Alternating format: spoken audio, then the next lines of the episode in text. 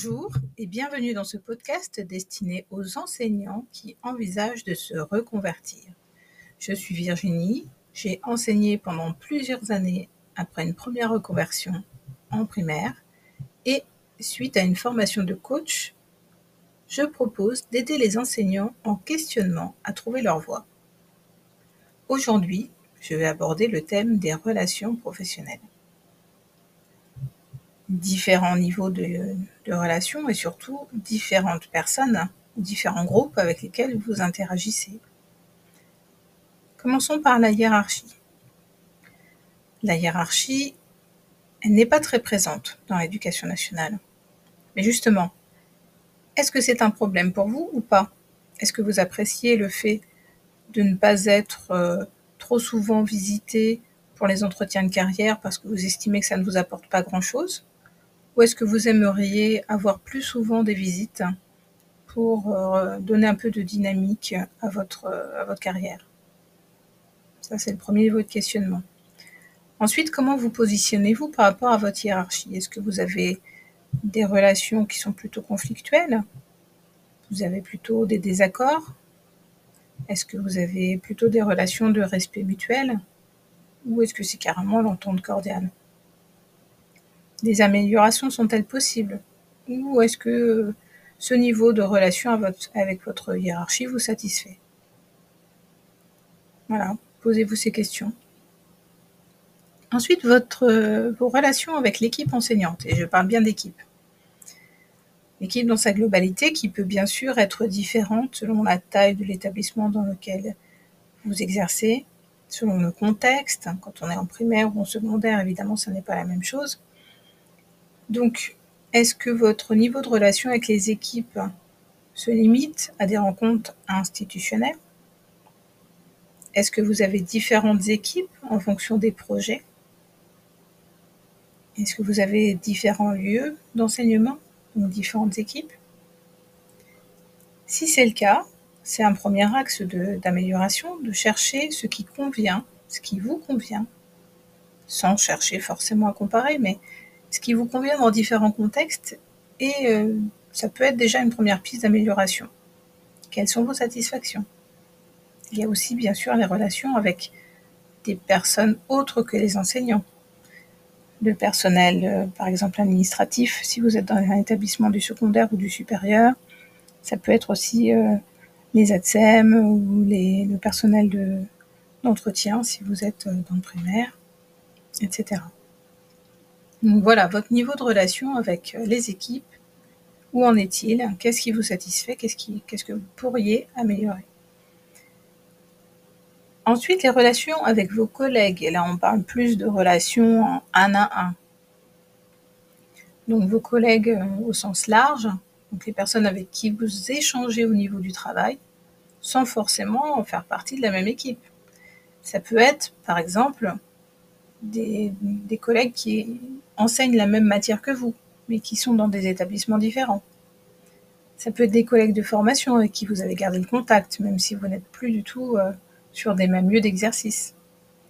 Ça peut être des collègues que vous avez rencontrés lors de projets, qui peut-être enseignent d'autres matières et peut-être même dans d'autres établissements.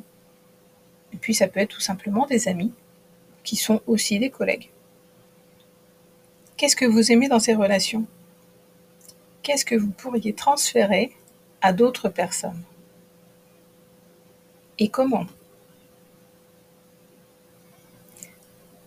Ensuite, il y a les relations avec les parents d'élèves, bien sûr. Quel est votre niveau de relation avec les parents d'élèves? Est-ce que vous êtes plutôt dans un rapport de complicité? Est-ce que votre vision de la relation avec les parents d'élèves est plutôt dans la coéducation? Est-ce que vous considérez que chacun a son rôle? Il ne doit pas empiéter sur le rôle de l'autre. Est-ce que vous considérez plutôt qu'il y a un lien de subordination? Qui est-ce qui est à l'initiative des rencontres, par exemple? Est-ce que c'est plutôt vous? Est-ce que c'est plutôt les parents qui demandent à vous rencontrer? Est-ce que vous êtes satisfait de ce qui existe? Comment pouvez-vous l'améliorer? Le contexte de ces rencontres. Quel est-il? Est-ce que vous provoquez parfois des rencontres individuelles? Est-ce que vous restez au niveau collectif? Est-ce que vous abordez des thèmes uniquement scolaires? Est-ce que vous considérez les élèves seulement comme des élèves ou est-ce que vous, abordez euh, l'enfant dans sa globalité? Les rencontres informelles avec les parents aussi. Qu'est-ce que ça vous apporte? Par exemple, quand vous partagez des projets, quand vous faites des kermesses, des événements municipaux, euh, je pense au 11 novembre par exemple, etc.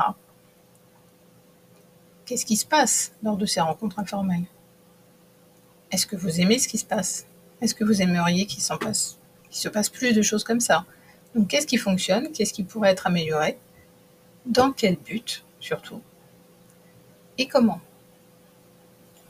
Et enfin, évidemment, les relations avec les élèves. On en a déjà parlé un peu dans le précédent podcast.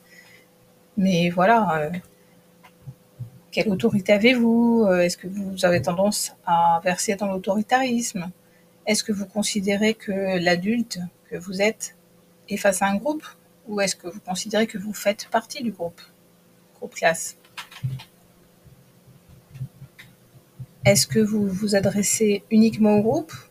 Ou est-ce que vous avez aussi des échanges dans l'individualité avec vos élèves? Et là, encore une fois, qu'est-ce que vous aimeriez améliorer? Pour vous aider, je peux vous donner une formulation. Vous allez réfléchir en termes de je voudrais améliorer ceci dans telle circonstance pour satisfaire mon besoin de cela.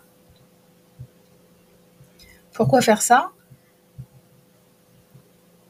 Parce que ça vous aidera justement à focaliser avoir votre esprit ouvert sur cette recherche de solutions.